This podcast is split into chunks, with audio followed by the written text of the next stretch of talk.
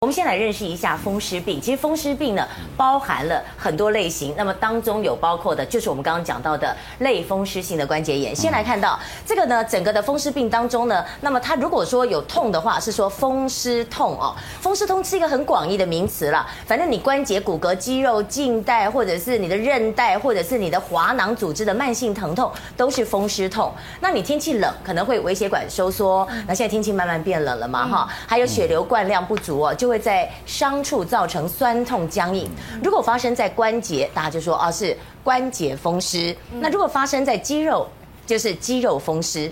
那特别注意哦，我们刚刚讲到这个风湿病哦，它会侵犯到啊免疫系统，伴随发烧，所以还会贫血。然后你严重啦，皮肤、肾脏、肺、心脏、大脑、眼睛的器官都会有病变哦，都会这样。那我们就来看到种类了。好，这个种类可以分这个，我们用三个来讲哈。第一个，如果说以关节为主的，像是呃退化性的关节炎啦、痛风啦、类风湿关节炎、僵直性脊椎炎。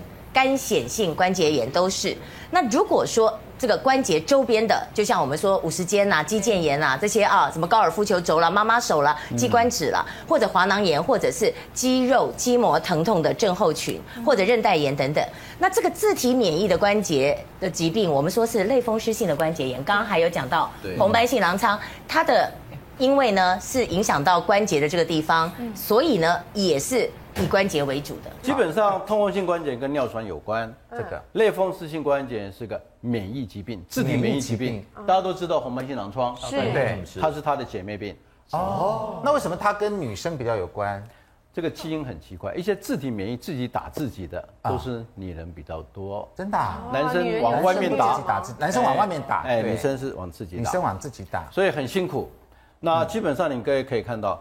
痛风性关节炎的这个尿酸结晶第一次发作，基本上百分之五十就在大脚趾。对，大脚趾、大拇指。类风湿性关节炎是发展在手部的关节，这一这里这里是手部的关节。各位看一下这边关节，嗯，这手关节，嗯，看到这里，这是最好发的一个区域。对。而痛风呢，它不是对称性的，它一个特别大。哦，里面全部是尿酸结晶，就这个东西，结晶就像针一根，针状，一根一根针状的尿酸。这个针状一旦产生了以后呢，我们的白血球是我们的捍卫战士，是，它就来吞噬它，吞了以后就破掉，破掉，里面发生了很多化学物质。是。基本上各位看到，尿酸不会只有一根，所以吸引的白血球是无计其数。哦，所以短时间发作，痛风呢，英文叫做 Podagora，对，就是火山爆发。火山火山爆发了，一个大脚趾好像忽然间嘣，所以痛起来是要人命。台湾话叫做咒告别。对对对，一个晚上痛的时候，当天通常讲一个最简单的，两点开始脚怪怪的，嗯，到四点的时候都在凌晨哦。为什么都凌晨呢？凌晨冷啊，躺着。安德，你讲了一个最漂亮的一个问题。第一个，在半夜的时候，我们脚都露在外面，通常温度最低啊。第二个。晚上两点时，我们身体一种酵素，一种叫做荷尔蒙，叫 ACTH，分泌是最低，所以抗花炎的效果最差。是，然后脚呢，白天的整个花炎呢，水会慢慢重吸收回去。对，尿酸在半夜开始达到有高量高浓度，所以所以从半夜以前几千年来，痛风都是半夜发作，半夜到现在还是半夜，还是这样。两点发作，第一次都以为是运动伤害，对，到四点开始脚肿起来。嗯，台湾人常常讲一句话。微点头，因为他痛起来，想要踩在地上干什么？哎呦，痛死了！这样连土不能踩，台湾话叫不能沾土，叫微点头。对，然后痛起来呢，有时候要厕所用白，做告别，哎，这真的。所以痛起来是第一次，是最厉害的一次，像狗爬一样。Yes。那为什么有的人这样一个礼拜他痛完了又好了呢？又好像又不痛了？这个病有消肿了，它会自动缓解，自动缓解。类风湿性关节，never stop，永远不会停，永远不停。这个关节。肿起来，嗯，下礼拜这一个，下礼拜这只手的这一边，两边轮流来，这个叫一个加一个，嗯，所以一个加一个，然后把你手关节搞到残废，而且从手就开始侵犯你的腕部关节、肘部、膝盖。那这个要及早发现啊，对，类风湿性关节炎。我想最为典型的一位代表性人物就是我们的刘霞刘姐，对对对，她全身每个关节都换过。哦，痛风不一样，痛风基本上它是轻换大脚趾，第二个好发位置呢是我们的脚踝，第三是膝盖，哦，由下而上，由下而上。类风湿性关节呢，由手部的周边关节慢慢往前身蔓延，嗯嗯嗯，那它是虎食，骨头就慢慢给吃掉，哦，莫名其妙自己莫名其妙吃掉。类风类风湿性关节这样，痛风呢是尿酸结晶不断沉淀，嗯，那即使在不发作的时候，假如尿酸还高，嗯，它就沉淀在关节，就造成结石，嗯，沉淀在我们的肾脏尿路。结石。哦，然后更重要的，它会把肾脏的整个建筑组织也慢慢破坏掉。那这个按这样会痛吗？它已经变成正大了，不一定，不一定，不一定啊。如果没有破掉，不一定。那最常见的是这里手肘，嗯，这里哦，我们手腕这个地方，是的，嗯。而且更重要的，这种痛风呢，这几年我们发现，即使没有发作，痛风刚才破讲的非常好，痛风只是一个疾病，对，那它是一个综合体。它的尿酸更重要。对，那刚才也特别讲到了，我们素卿讲到的，事实上你讲的那些对心脏的一些所谓独立性的危险因子，事实上是我们台湾人做的。那潘老师可不可以告诉我们，类风湿性关节炎，如果是自己免疫系统造成，我们的关节会出现什么样变化？那现在是这样啊，就是这个风湿病哦，它是一个很大的一个名称。是。那刚刚一开始的时候，你的手板就有讲到，就举凡在肌肉、关节、骨骼、韧带这附近发生的疼痛，都叫做风湿痛或风湿病。那但是它会造成疼痛的原因，可以是非常不同的。对。哦，比如说是你刚刚这张手板里面呢所举的，它这个这个手板这个目前是。是在讲侵犯的部位不同，比如说它侵犯在关节的部位，或者侵犯在软组织的部位。是，但是它侵犯之后，它的理由是很多的。嗯，啊，也也就是说，任何理由都可以造成侵犯到关节。了解。而侵犯到关节所产生的疼痛，又是被这个风湿痛的这个伞罩住。是。所以因此大家才会搞不清楚到底是怎么回事。对。对，那这个部分，这个部分你先不要看，因为因为不不要特别去提这个地方啊。好好。那所以因此，那你如果侵犯关节的部分，你比如说以退化性的来讲，它是过度使用。嗯。OK。所以显然它跟自体免疫是没有关系啊。那痛风造成的原因是因为尿酸排除啊。不不够快哦，或者生成太多，造成这个尿酸的这个累积在关节上造成的伤害，所以这是所谓的代谢性的疾病。对，跟这个所谓的呃过度使用退化性的又不一样。对，只有到了这个所谓的类风湿性关节炎、僵直性脊椎炎、干癣性关节这三个。才是属于自体免疫方面造成的关节的这个东西，所以因此你侵犯关节，从这边的举例来讲，就已经有三种不同原因了。对对对对对。那其实侵犯关节也可以是受伤，我也可以是因为年轻的时候运动员受伤造成的伤害，然后结果当呃气温在变化的时候，因为我血流灌流不足，在原来的伤口处。产生疼痛是也有，所以因此有很多人就说：“哎呀，怀中啊，我以前打仗的时候啊，被 被被人家砍了一刀在这个关节上啊，我现在天气一变化，我这就气象局有没有？有人这样讲吗？有有有，那个是那个是伤害性的，就是机械性伤害。所以事实上在这里面侵犯关也可以是因为以前的旧伤，不论是刀伤啦、枪伤啦，或者是什么跌倒伤都可以。”所以因此就你就知道说，侵犯到关节，它可以有好多好多的原因。哦。那你可以看到侵犯到软组织，啊，不是关节，它软组织也可以，比如说肌腱炎、肌腱，像这些都是什么运动伤害。我们上次有讲过，运动伤害。伤害。这运动伤害呢，也有一点类似过度使用。对。但是呢，却有也有一点不太一样，因为呢，你可以一次运动就可以造成伤害。对。而不是退化。而而不是说长期使用造成的伤害，所以又有一点不太一样。所以可以看到。这些五十肩啊、网球肘啊，都是因为所谓的呃这个受伤或过度使用造成的哦。好，所以因此这些东西可以看起来它就是有点不太一样。不过呢，我们今天呢，我们今天呢特别来讲这个，特别要讲类风湿性关节炎啊。所以其他的我们就不谈了。但是大家先知道说，风湿痛、风湿病它的伞太大了。是的。所以大家都讲说我是风湿痛，到底是不是类风湿性关节炎？显然是不一样的。不一样的。因为那个类。那个类就是类似的意思，就是有点跟风湿痛很类似的，在这个伞下面。好了，在这个图上面你可以看到，在右，在这个这一个地方是正常的这个所谓关节组织，是在左边是一个被这个所谓的免疫系统攻击的一个关节组织，所以你可以对照看起来，你就知道哪边出了问题。你可以看到这个黑色的部分呢，本来是一个所谓的这个滑膜，对不对哦？那这个滑膜里面呢，这是滑液。这个滑液是。那这个滑液呢，其实有点像类似像胶质的东西。当我重量压下去的时候呢，它这滑液就会就会撑开。对。那这个软骨会碰到软骨，但是软骨碰到软骨的时候呢，不会痛，因为软骨本身有那种所谓的那种缓冲的能力。是。所以因此我这两块骨，这是大腿骨，这是小腿骨。那么这中间的这个所谓的这个呃。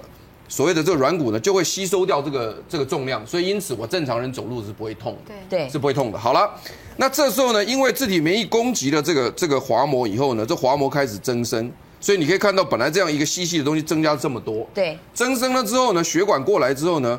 这个软骨呢就得不到营养了，嗯哼，所以这会被吃掉，软骨就逐渐被吃掉，软骨逐渐吃掉之后呢，包括骨头也会被吃掉，所以因此呢，软骨被吃到，骨头被吃掉，所以关节变形，同时呢，软骨没有掉之后呢，两个碰到一起也会疼痛，也会疼痛。那这这一条叫韧带了哈，对，这条韧带，那因为滑膜组织增生之后呢。水分会非常的多，所以也会有水肿的现象。所以你看到这边也会鼓起来，有非常多的水分在这里。所以有的时候严重的时候呢，要请这个医生帮我们抽水抽出来。那可是，在长期的这些水的这个累积下呢，这个韧带也会变得非常脆弱，所以韧带也可以断裂。所以那韧带断裂呢，这个滑膜增生、水分肿胀，然后软骨被吃掉变形，所以整个关节。最后看到的就是待会我们林主任要讲的。那么我们请主任给我们看啊，这个刚刚看的手板吓了一跳，可不可以说明一下，嗯，它的演变情形？我想类风湿性关节第一个症状，大部分都是在手部的关节，手部的关节是。通常我们在这第二指节还有这个地方会产生肿胀，是。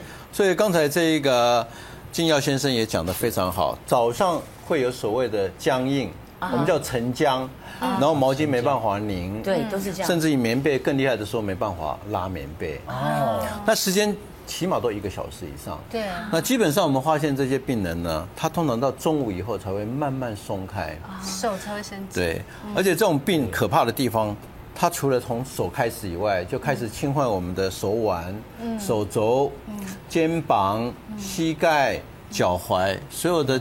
全身细小关节，先从关节开始了哦。对，然后它慢慢的变形，就开始滑膜，嗯，发炎。刚才潘教授讲的非常好，对，这个就滑膜开始发炎，然后发炎以后呢，骨头就被吃掉，吃掉以后呢，慢慢的手就往此侧偏移，往旁边就开始偏下来了，对，所以这个时候已经到了一个残障期了。嗯，那我们看脚呢，同样的。脚它本身也会产生这么大的一个问题，它的脚呢，这个大脚趾这个都扭曲了，整个都叠在一起，因为结构都变化了。所以结构变化以后，我们常用一句话，这生理的九二一大地震，好像生理经过一场大地震一样，整个都变形。这个时候能够做的不多了，我们只有重建，但这个时候有时候为时太晚。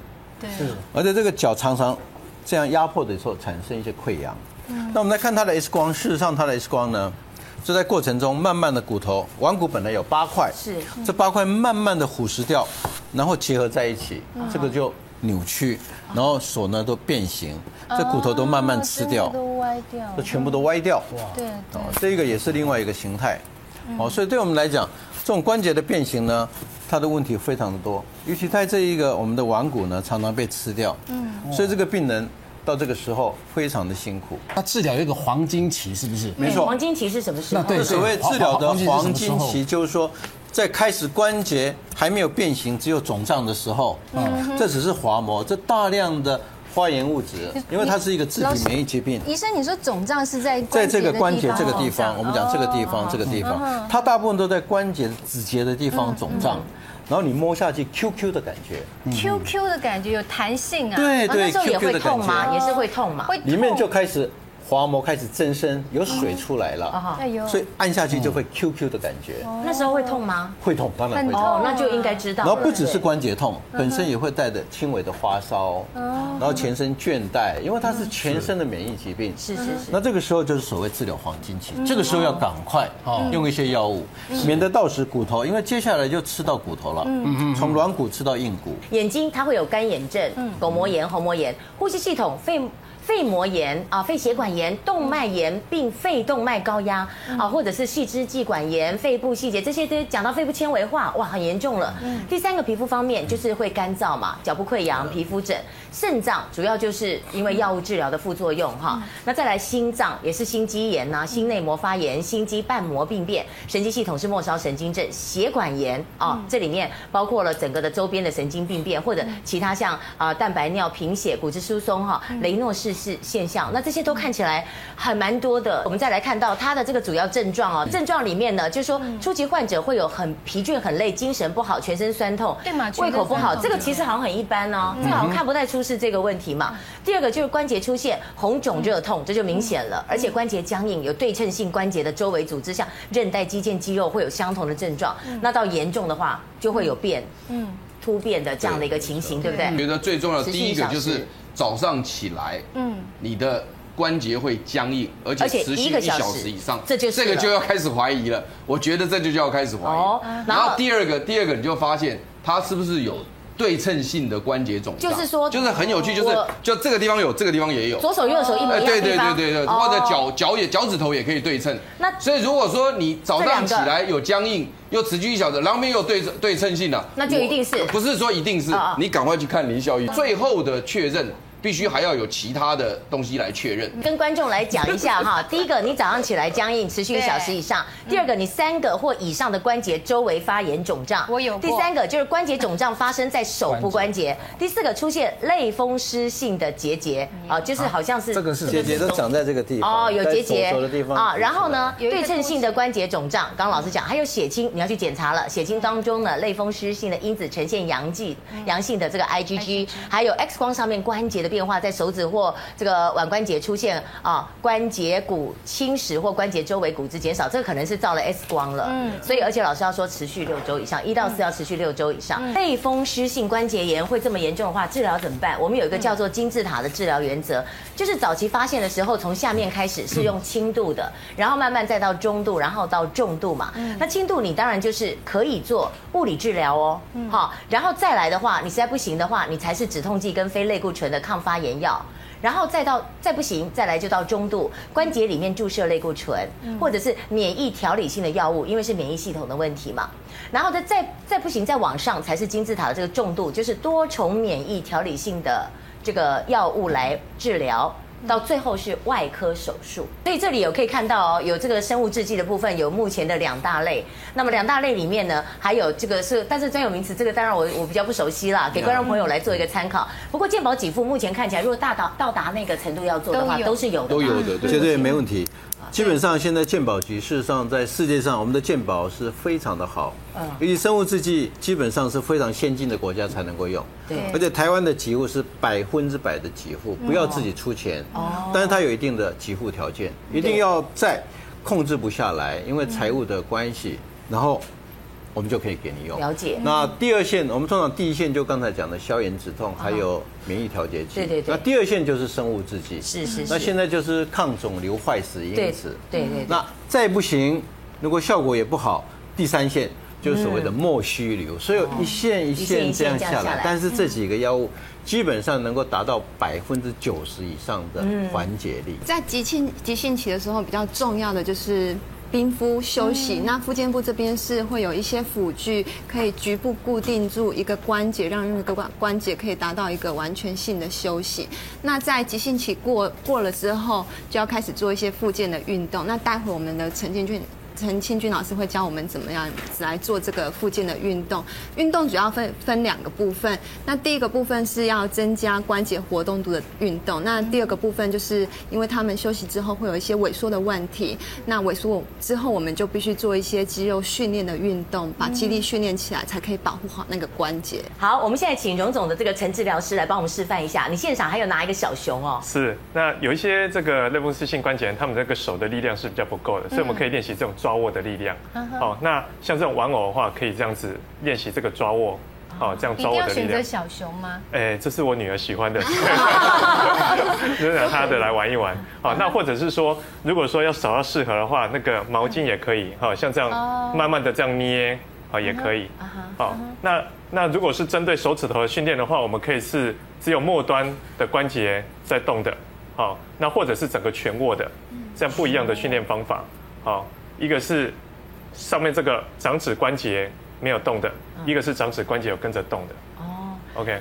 这个就算不是类风湿性关节炎，我们平常怕打电脑啊或什么的人也可以这样做吗？是，就是练这个手的握力啊，不然的话有时候很多人力量不够的时候会过度用力，反而是会产生这种手指头的变形。哦所以很多人的那个变形事实上是因为退化性关节或者是用力姿势错误造成的。了解了解。那刚刚练的讲的是手指头啊，其实还有手腕的力量。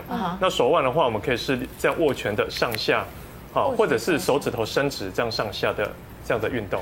那这些运动原则的话，就是原则要慢，不能够快。像我这样很快的话，用甩动，其实效果很差。是，好，比较适合的话是慢慢的这样上下的活动，而不是很快速的甩动。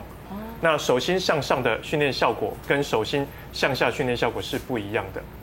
好，因为这个往上手心朝上的话练的是屈肌，手心朝下的话练的是背部的这个肌肉。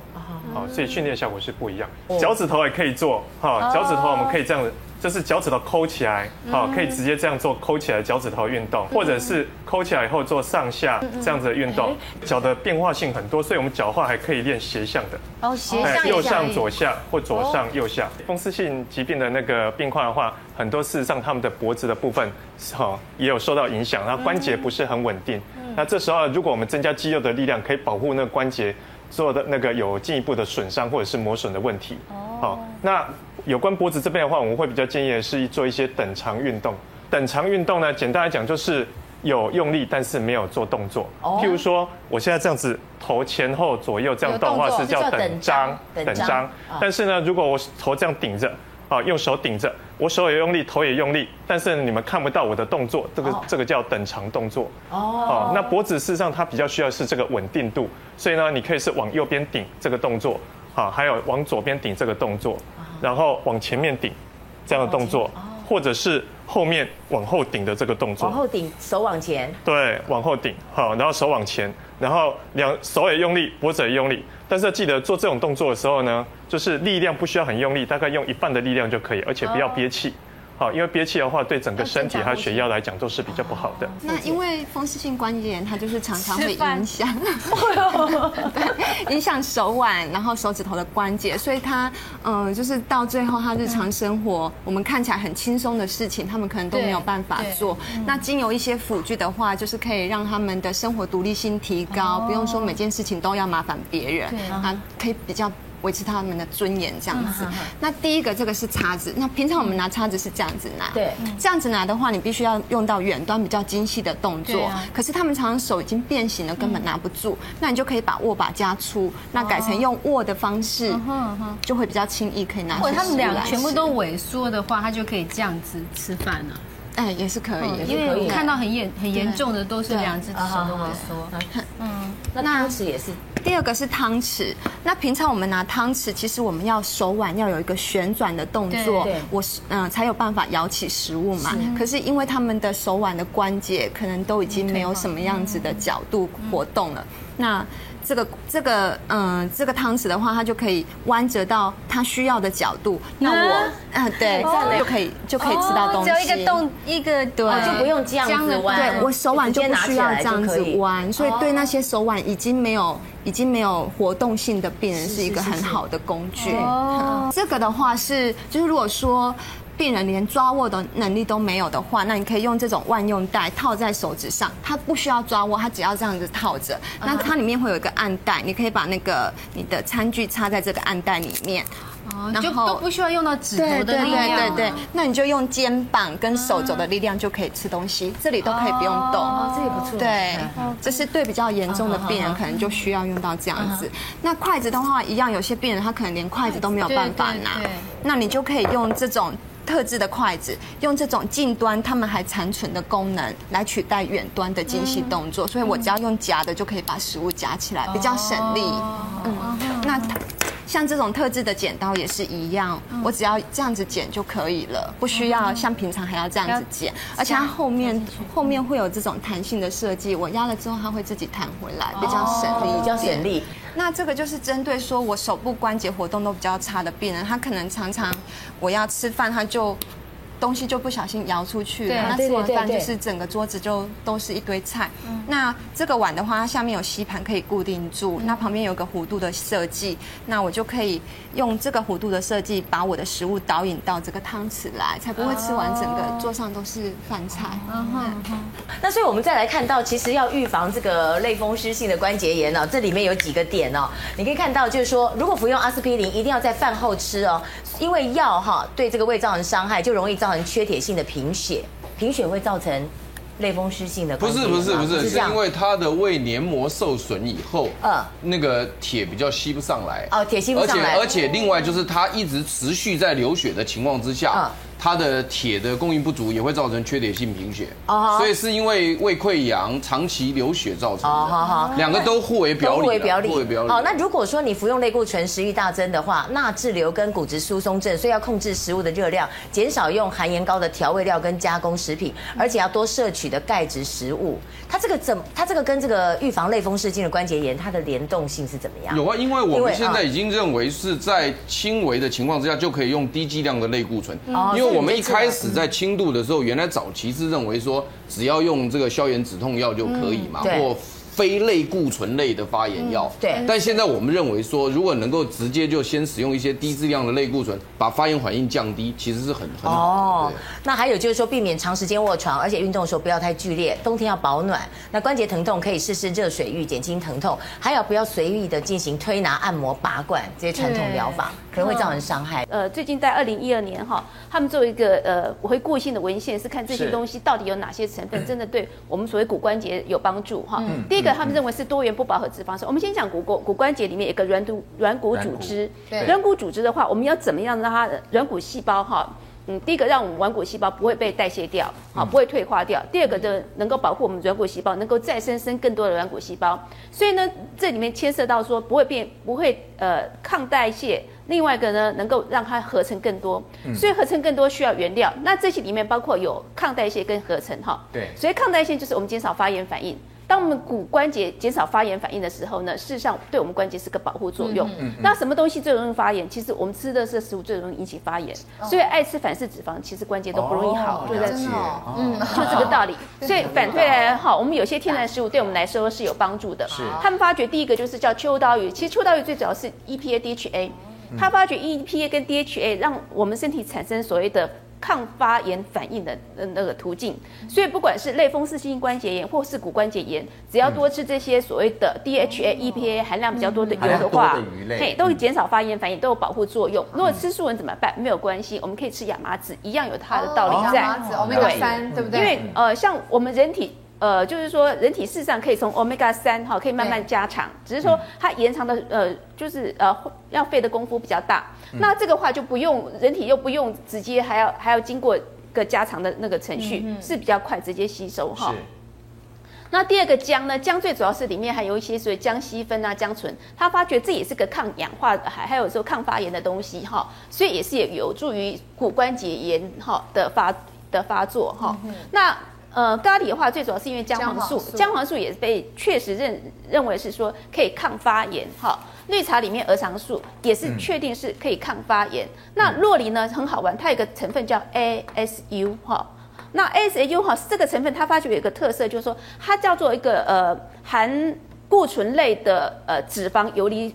脂肪的那个分呃，ASU，对对对，它其实它它的名称就是类似就是含固醇类的一个物质。他发觉这个物质呢，事实上对所谓的骨关节炎是很有帮助的，它也减少一些发炎反应。是好，所以它基本上这个都能够让我们呃骨头里面软骨组织比较不会变坏。嗯，那当然软骨组织再生的话，可能需要一些东西哈。刚才呃主任有讲过哈，譬如说呃。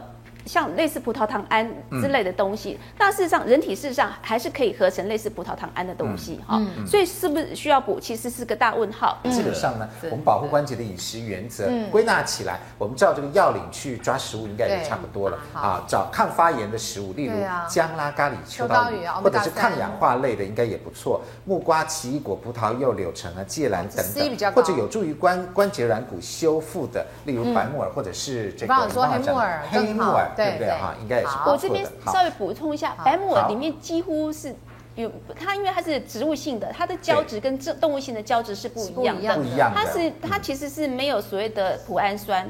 它只是它那个胶质是算一种植物性的多糖类，两个是不一样的东西。所以我们遵循前面这两个原则比较正确，对不对？对对对。第三个这个先打一个问号，对吧？可是白木耳还是中医一直认为是有效的东西。